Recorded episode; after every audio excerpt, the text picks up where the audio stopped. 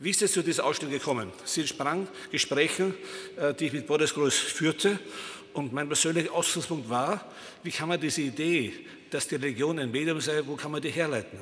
Und man kann sie herleiten aus der Bibel selbst, direkt. Nämlich der erste Satz des Neuen Testamentes heißt, am Anfang war das Wort. Jetzt kann man sich streiten, wie das immer ist bei Auslegungen, bei der Exegese von Sätzen und von Worten, was ist mit Wort gemeint? Das gesprochene Wort oder das geschriebene Wort? Ich tendiere dazu zu sagen, das geschriebene Wort. Also müsste man die Bibel korrigieren und sagen, am Anfang war die Schrift. Und genau das ist auch das Argument, das gerade ein zeitgenössischer Philosoph Paul Wayne vor kurzem publiziert hat.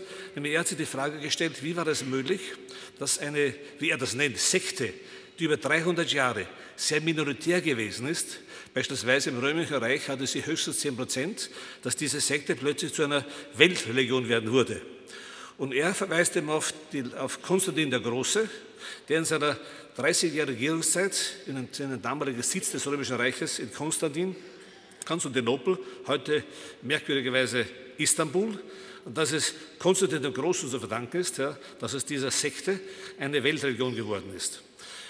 Und zwar ist es so, er argumentiert eher, dass es ihm gelungen sei mit dem Schwert. Ja, ja, und ich bin aber der Meinung, es ist ihm gelungen mit der Schrift. Nämlich hat einerseits 312, ja, also nach Christus 312, hat er ein wundersames Erlebnis der Bekehrung, nämlich er hat Rom belagert und seinen Rivalen Maxentius und da ist ihm eine Erscheinung ist ihm, also hat er gehabt, nämlich ein Lichtkreuz mit einer Inschrift, auf der stand drauf Sieg. Und er hat dann behauptet, dieses Zeichen Gottes hat ihn bestärkt und sicher gemacht, dass er siegen wird. Also Sie sehen, es war ein Zeichen, ja, es war ein Schriftzeichen, eben das ein Sieg, was ihn zu seinem Glauben bekehrt hat. Dieses Bekenntnis ist vielleicht zu kritisieren, wie es dann 767 Voltaire gemacht hat. Voltaire hat behauptet, diese wunderbare, diese wunderbare Bekehrung ist nur Erfindung gewesen von Konstantin, um seinen Machtanspruch durchzusetzen. Egal wie es war, der entscheidende Punkt war der. Er hat nicht nur mit dem Schwert ja, die verschiedenen Machtansprüche im Römischen Reich vereinigt ja, und dadurch zu einer 30-jährigen Herrschaft geführt.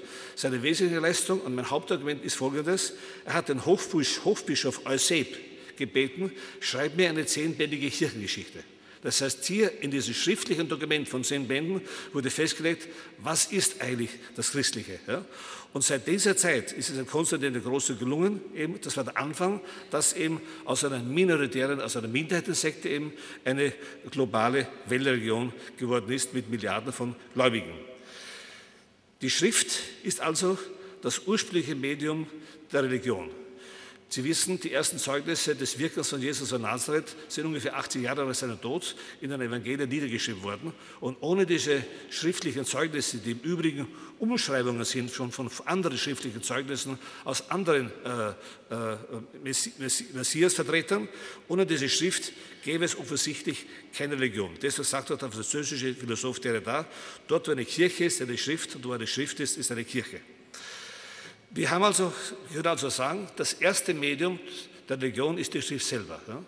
Und wir können dann, glaube ich, sehen, von der Schrift direkt geht es weiter zu den modernen zeitlichen Medien, Video, Audio, äh, Fernsehbilder und so weiter. Das ist insofern begründbar, dass eben Sigmund Freud 1930 in, der Schrift Unbehagen der Kultur gesagt hat, die Schrift ist das Medium der Absenz. Also alles, was absent ist, was abwesend ist, Gott, das Paradies, all diese Heilsversprechen, die kann man in der Schrift sozusagen also niederlegen. Alles, was abwesend ist, kann in der Schrift gegenwärtig werden. Also das Abwesende wird anwesend, äh, das Absente wird präsent durch die Schrift. Und dann sagt Freud, und diese Arbeit der Schrift wird fortgesetzt durch die Technik.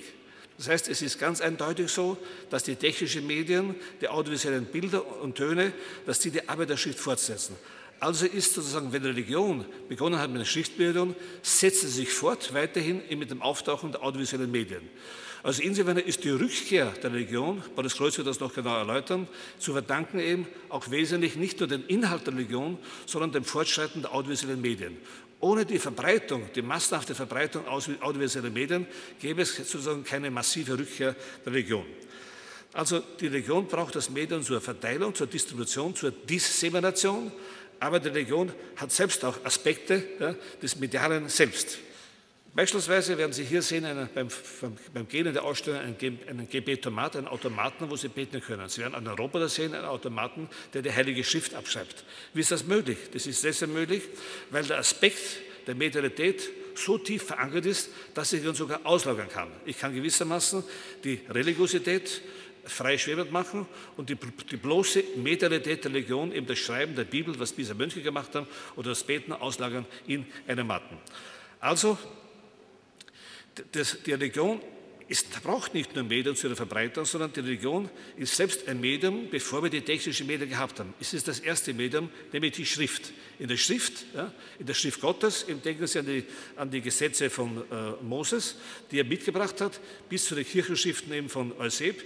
Es ist immer die schriftliche das Medium und die technische der Religion und die technischen Medien setzen die Arbeit fort.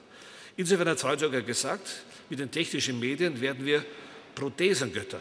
Also Sie sehen, mit der Weiterschreiben ja, der Schrift, mit der Arbeit der technischen Medien nähern wir sich gewissermaßen Gott auf eine künstliche Weise. Deswegen sind wir Prothesengötter.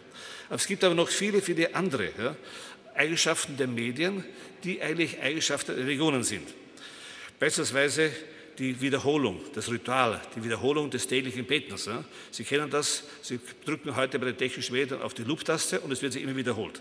Boris Kreuz wird noch einige dieser Aspekte genau ausführen, dass Sie sehen, die Religion war gewissermaßen ein Medium, ein Prämedium, bevor es die technischen Medien gab. Aber wie gesagt, ohne die Schrift und deren Weiterentwicklung audiovisuelle Botschaften gäbe es äh, keine, äh, keine Religion. Das sieht man sehr deutlich. Ja bei dem, was Brock, der heute unter uns anwesend ist, genannt hat, den Skandal des Todes. Es gibt bisher drei Antworten auf diesen Skandal. Nämlich, das ist eine unbeliebte Antwort, die ist von Darwin. Wir müssen sterben, damit das Leben weitergeht, damit die Evolution sich entwickeln kann. Und da gibt es zwei optimistische Antworten. Die eine kommt der Religion, die uns das Wiederaufstehen unserer eigenen physischen Leiber verspricht. Und da gibt es die Antwort der Kunst, die uns die Unsterblichkeit verspricht durch unsere symbolische Existenz, indem wir eben symbolisch durch unsere Kunstwerke, äh, durch unsere Kultur weiterleben.